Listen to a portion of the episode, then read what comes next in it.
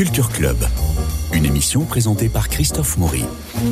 Le titre Vers l'implosion fait froid dans le dos. Est-ce la fin de l'Église catholique? Il faut dire que ça va mal. Désaffection des églises marquée par la pandémie de la Covid, rapport plus qu'accablant du CAC sur la pédocriminalité au sein de l'Église, difficulté du pape François à réformer un Vatican drapé dans les marbres du Bernin. Oh là là, je t'ai plus. Alors rien qu'on ne sache déjà, et Daniel Hervieux-Léger, comme d'autres femmes, Anne Soupa, Christine Pedotti et d'autres, rappellent combien les femmes n'ont pas de place dans l'Église, autre que subalterne, et qu'il est plus que grand temps d'ordonner des femmes. Jean-Louis Schlegel, bonjour. Bonjour. Comment est né ce livre d'entretien? Euh, J'avais sollicité au titre d'éditeur au Seuil Daniel. Hervieux-Léger, euh, oui. Daniel Hervieux-Léger, je l'avais sollicité, ou le Seuil l'avait sollicité sur mon conseil pour qu'elle nous dise ce que, en tant que sociologue de la religion, elle pensait de, disons, euh, les religions ou l'Église et le Covid. C'est parti de là. Donc c'est euh, le Seuil a lancé alors une revue qui n'a pas duré. Il y a eu un seul numéro, je crois, sur un certain nombre d'auteurs intellectuels du Seuil, ce qu'ils, comment ils avaient vécu, ce qu'ils pensaient du Covid. Daniel a fait son article, mais euh, au fond l'idée est venue après. Mais il faudrait lui demander un livre, quoi. Hein. Faisons un livre ensemble. Alors nous avons une nos forces, puisque moi aussi je suis auteur auteur, un, sociologue, un sociologue des religions, moi aussi, du dimanche, on va dire. Vous vous présentez sociologue, historien du contemporain. Oui, voilà, on va dire ça comme ça, voilà. Euh, et modestement, vous écrivez dans la conclusion que vous n'avez fait que répliquer et relancer. Pourtant, bien de vos interventions dans ce livre publié au Seuil éclairent elles aussi. Alors, euh, je suis surpris, moi, par la clarté du propos. Les difficultés viennent de loin, sans doute du Concile de Trente, qui n'avait pas digéré la réforme protestante et qui s'est empressé de muscler le clergé catholique en lui conférant une place quasi sacrée. Tout tourne autour du prêtre, du curé. Seul ordonnateur des sacrements, il est le représentant du Christ, vivant chastement sa condition d'homme. En 1870, Vatican II, je vous la fais courte, mais c'est, je l'ai pris dans votre livre. Hein. En 1870, Vatican I s'achève du fait de la guerre et conclut par l'infaillibilité papale. Puis au milieu du XXe siècle, Roncalli Jean 23, surprend tout le monde en annonçant l'ouverture d'un nouveau concile. L'élan œcuménique est bien là, l'esprit a soufflé, mais comme vous le remarquez parmi tous les textes, il n'y en a pas un consacré au prêtre ou à la prêtrise. C'est pas grave, l'élan est là. Un autre élan bouscule le monde, la libération sexuelle, la commercialisation de la pilule contraceptive, et allons-y, faisons l'amour, pas la guerre. Et voilà que Montigny, Paul VI, le pape, qui avait clos et conclu Vatican II, publie et signe une encyclique, Humanae Vitae, qui condamne la sexualité hors mariage et parle de péché mortel pour toute relation libre, pour la contraception, l'avortement et même la masturbation. Tous les actes sexuels étaient mis sur le même plan de l'onanisme au viol, tous des péchés mortels menant à la damnation, écrivez-vous. Conséquence, les prêtres, les confesseurs insistent au confessionnal sur la morale sexuelle et entrent dans l'intimité de leurs ouailles. De là des déviances qui aboutissent à la tragique situation dénoncée par le SIAS. Est-ce que je déforme pas votre pensée? Non, c'est un peu rapide. Il faudrait. oui, votre livre fait 400 pages. Il faudrait développer chacune de vos phrases, quoi. voilà. Mais sinon, euh, oui, c'est à peu près le contenu du livre. Hein, que nous. Alors, j'ajoute quand même que, un peu comme vous le disiez, c'est un livre qui est rempli d'arguments et d'informations. Oui. Et en plus, nous avons, nous avons eu le souci qu'il soit clair. Quoi, hein. ah, ça, euh, c'est. pareil, on nous dit qu'il est clair, il se lit comme un roman. Hein. Il se lit bien. Alors, donc voilà, voilà ce qu'on peut dire. Hein. Mais j'insiste beaucoup sur le fait que nous apportons des arguments. Ce n'est pas. Parce que j'ai lu ça un petit peu. Hein. C'est un, un pamphlet contre l'Église. Non. Non, c'est un diagnostic. Oui. C'est un diagnostic. Et qui pose des questions terribles. Voilà. Alors, on va aller un peu plus loin. J'ai évoqué Roncalli puis Montigny, mais Wojtyla, Jean-Paul II n'est pas épargné. Dans votre livre, vous parlez de son extrême classicisme clérical. Vous dites révolutionnaire et réactionnaire, tant de modernité dans le visible, dans son expression, dans son être là, et tant de fermeture et de conservatisme dans sa conception de l'Église et de sa fonction dans la société. Oui, c'est mais c'est le pape du en même temps. C'est le, souvenir qu'il laisse, en tout cas, d'être d'être avoir été un pape euh, d'une espèce de, modernité prodigieuse quand il arrive, quoi, en 1980, en 78. Et, donc les dix premières années de son règne ont été euh, marquées par ses voyages aussi. Enfin, on l'appelait superstar. Enfin, ah oui. Il, enfin, il réussissait toutes ses, toutes, ces, toutes ces apparitions publiques, on va dire. Et en même temps, alors pour voilà très vite sont venus ces, textes, un certain nombre texte, disons-le, absolument euh, étonnant rétrospectivement, qui était quand même d'un traditionnalisme incroyable hein, euh, sur le statut de la femme, le prêtre. Enfin, c'était vraiment alors toute la tradition d'avant le concile, il faut le dire. Hein, euh, voilà, c'est avec en plus, il a quand même, il a quand même sorti un peu de sa propre les théologiens, les théologiens ont été éberlués, ils l'ont pas trop dit, parce que bon, les théologiens catholiques sont des gens prudents par moment, il faut le dire, mais il a quand même dit que, disons, le, le statut de la femme en particulier évidemment pour, pour ce qui est d'un sacerdoce des femmes, ne changerait jamais. Alors, on ne sait pas d'où il a tiré cette, cette, cette, décision infaillible, après tout, parce que il prenait des décisions infaillibles dans, dans, dans, son ministère ordinaire de pape, alors qu'il doit prendre ses précautions. C'est très bien cadré, l'infaillibilité, quand même. Hein. Oui, oui, oui. Voilà. Mais là, euh, bon, il, il a été étonnant là-dessus, quoi. Et, donc, c'est le souvenir mitigé qu'il reste, et malheureusement pour lui, enfin, moi, je pense je, je, je, maintiens qu'il avait cette, double stature. Il a, il a quand même, enfin disons, euh, quand on a su rétrospectivement là dans les années 2010 euh, comment il a, comment il a, comment, comment il a caché finalement les, les horreurs de, de, de, Maciel, hein, de, ce, de ce prêtre du, du, fondateur des Légionnaires du Christ, qui est quand même un vrai prédateur sexuel. Hein, il n'y a mm. aucun doute là-dessus. Et il était au courant. Alors on a, toujours excusé en disant oui, mais quand il était archevêque euh, de Cracovie, euh, les communistes lui filaient tout le temps des dénonciations d'abus sexuels de prêtres pour pour pour, oui, pour le faire tanguer. voilà, pour le faire craquer, du, mmh, mmh. chantage. C'est quand même un peu court malgré tout, quoi. Hein, mmh. et, euh, on peut pas. Alors, le cléricalisme qui tue l'Église, ce que combat Bergoglio, François, viendrait en fait d'une mauvaise compréhension de la présence réelle qui était bien bien, bien marqué par le Concile de Trente. Oui.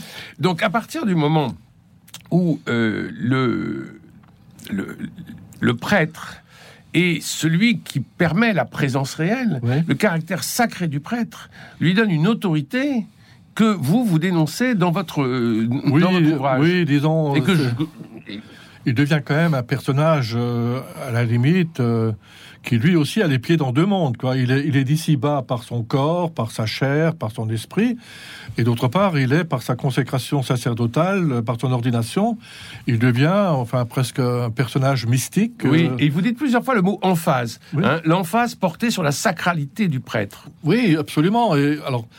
C'est ce qui explique d'ailleurs la gravité finalement des actes pédocriminels des prêtres. Si vous voulez, sinon,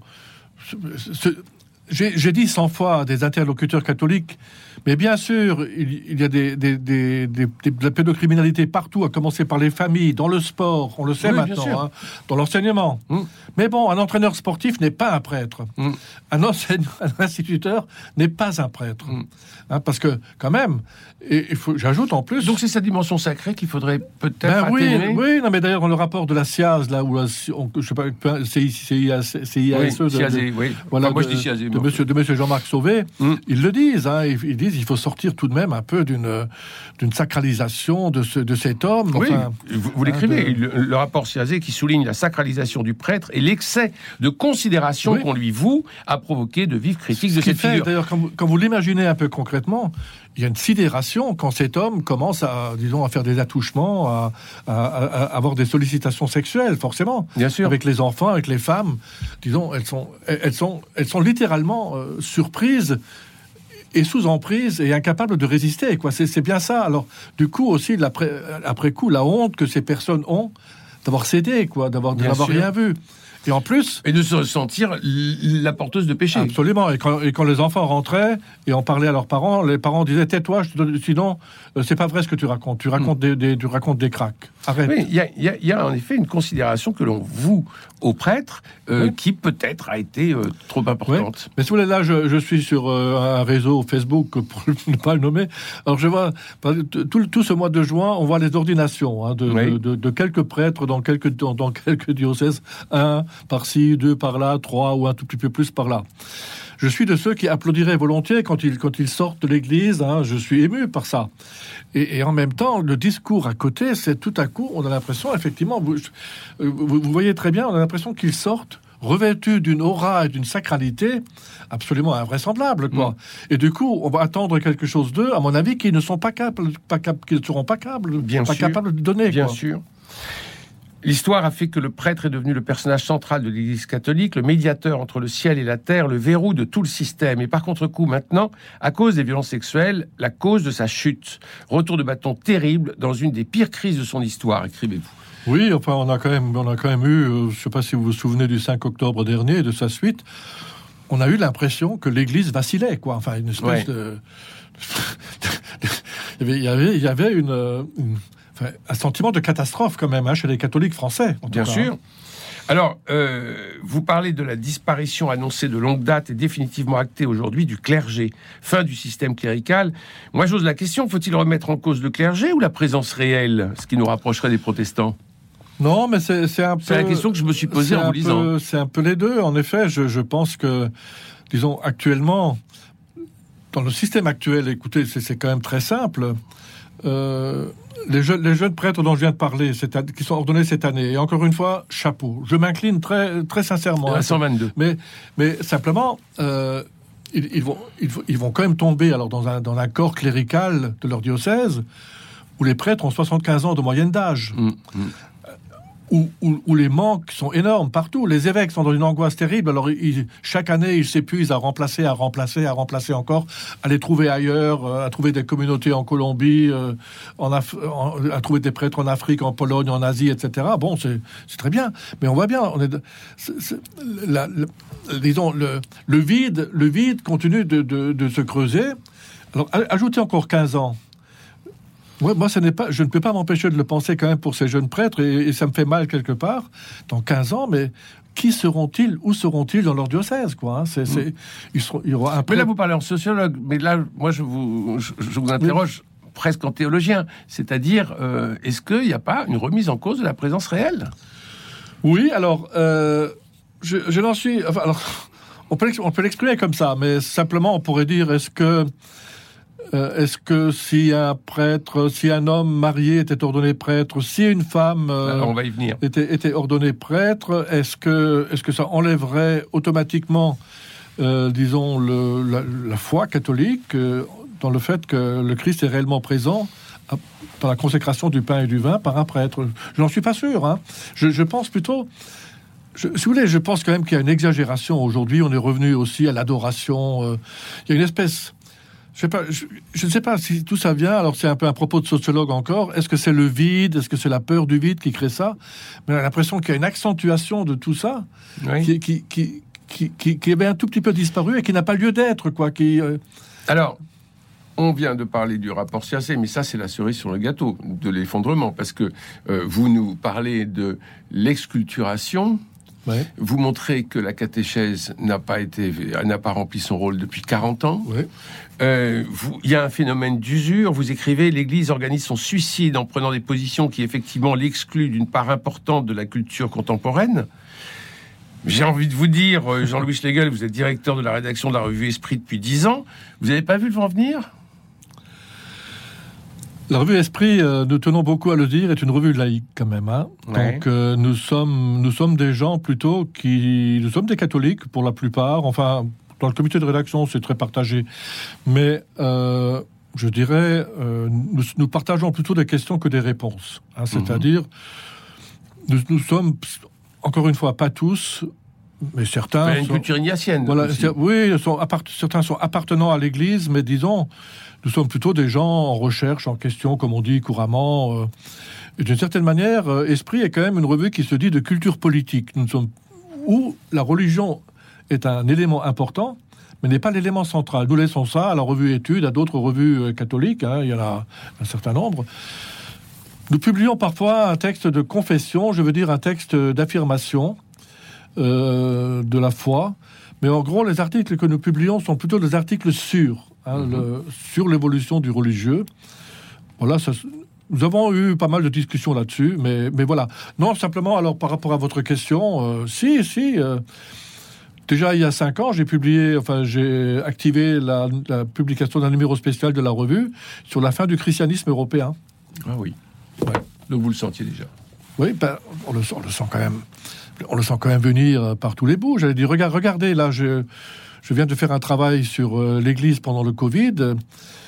Il paraît que dans les paroisses, euh, il y a eu une aide active, une aide sociale aux pauvres, aux, so- aux- aux personnes solitaires et à, et à, et à- enfin, bon, disons, à tous les nécessiteux.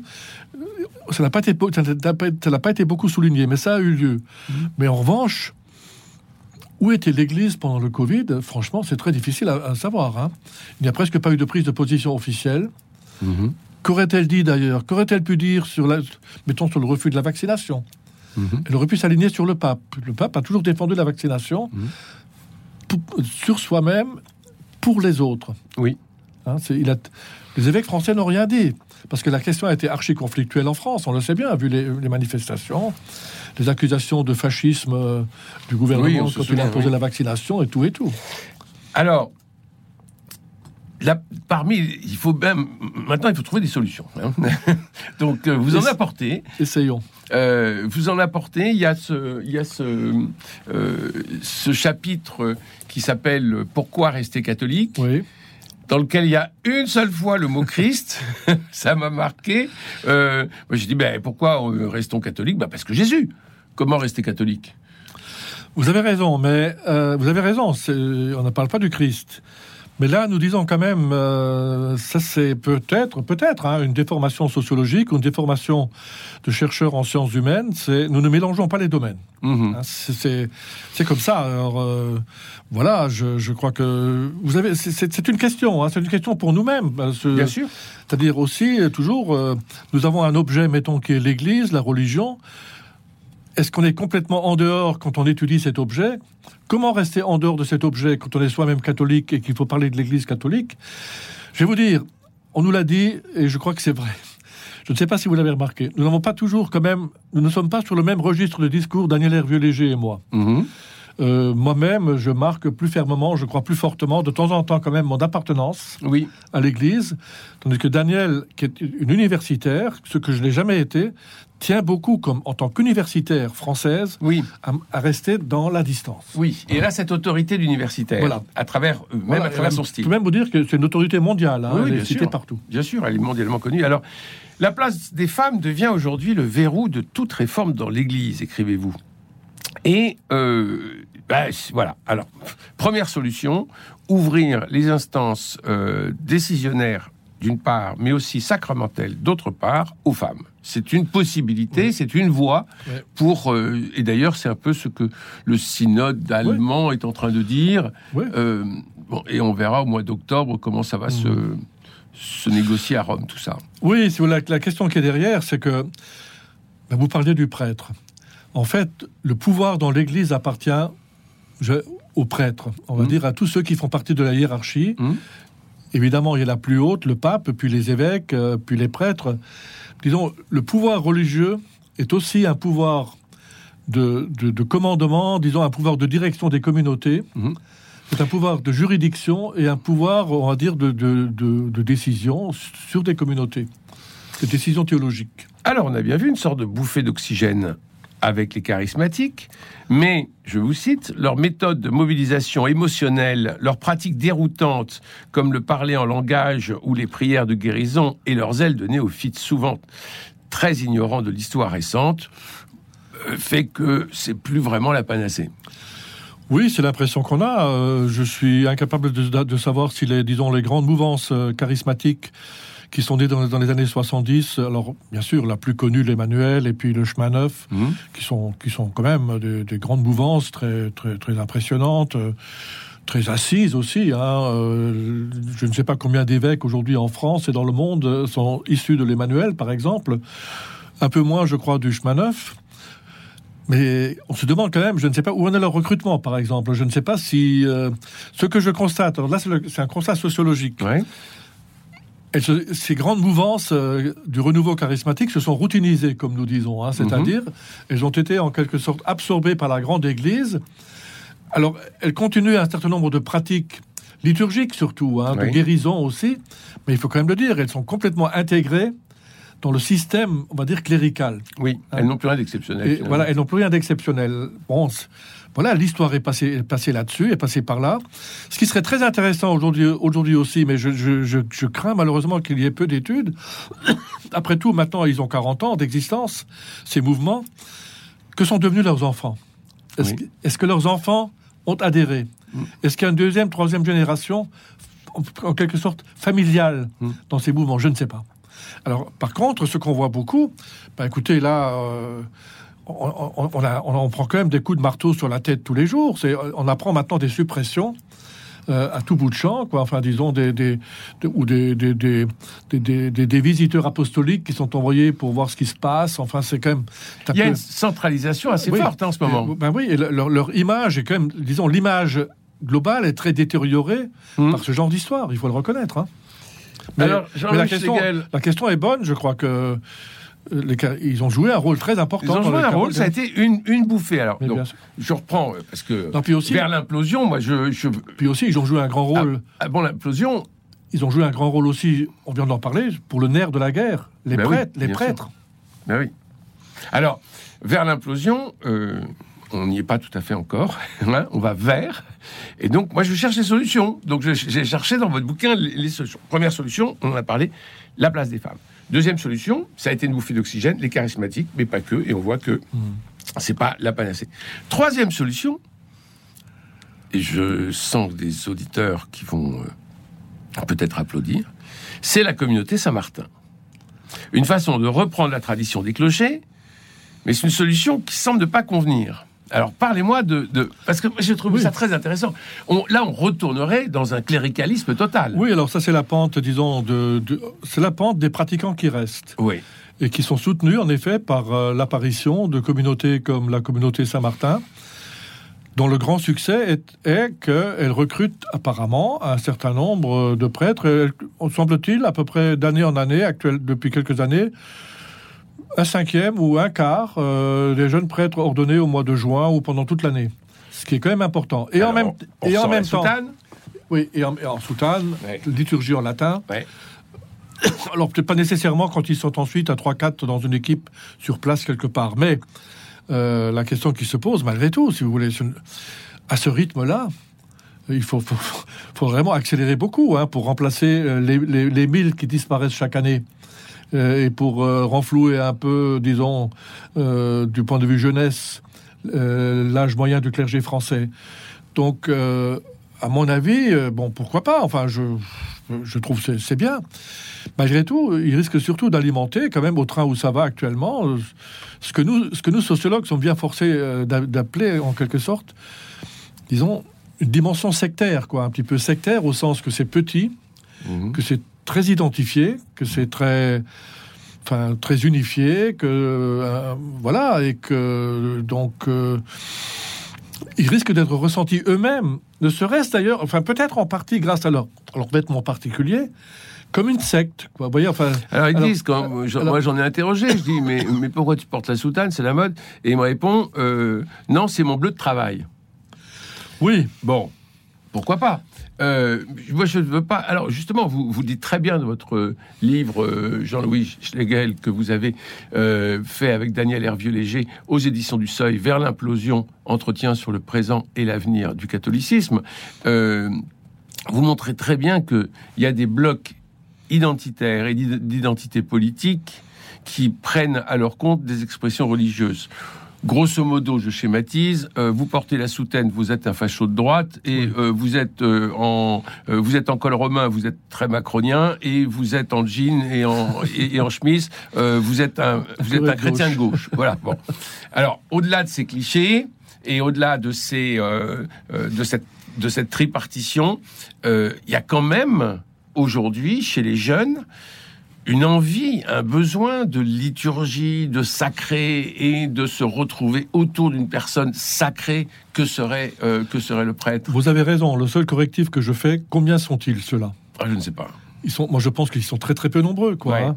C'est-à-dire, c'est ceux qui restent dans cet axe central euh, des jeunes catholiques euh, pratiquants, en quelque sorte, et qui demandent effectivement Peut-être parce qu'ils viennent encore, malgré tout, de ces milieux traditionnels, de ces grandes familles en partie, voyez, enfin, malgré tout, je pense que la plupart viennent plutôt de familles, euh, disons, euh, moyennes, moyennes supérieures, euh, donc plutôt éventuellement même aristocratiques. Pourquoi pas hein Moi, je, ne vais sûrement pas les juger là-dessus, mais je me demande toujours mais est-ce que, ces jeunes ont connu une autre expérience d'église? Est-ce qu'ils ont... Alors ils réclament du sacré, mais moi je pourrais leur répondre, j'ai connu des liturgies domestiques sur une table, avec une nappe, mais enfin bon, très très une, belle liturgie domestique euh, dans la, cuisine, dans la cuisine, dans le salon, mais oui. où il y avait beaucoup de sacré. Mais oui. Où il y avait plus de sacré qu'à la messe où je vais le dimanche. Bon, alors euh, euh, autre point très important que vous proposez, il faudrait que des femmes accompagnent des séminaristes précisément au séminaire. La mixité des accompagnateurs et des encadrants devrait constituer dans un tel contexte une règle absolue, écrivez-vous. Et ça, je oui, ça se fait, ça se fait. Ça commence à se faire. Bien sûr, euh, dans... à quel... commence à se faire. Alors, à quel, degré, je ne sais pas. La dernière revue Esprit que vous dirigez, euh, que je dirigeais, Jean-Louis Schlegel, euh, c'est autour du corps, faire corps, le corps engagé, le corps abusé, le corps choisi. Et puis, je rappelle votre livre que vous partagez avec Daniel Hervieux-Léger, Vers l'implosion, entretien sur le présent et l'avenir du catholicisme. C'est aux éditions du Seuil. C'est tout à fait passionnant. Et ça nous oblige un peu à réfléchir davantage sur notre place et sur la place que nous donnons aux autres au sein même de l'Église. Merci. Merci.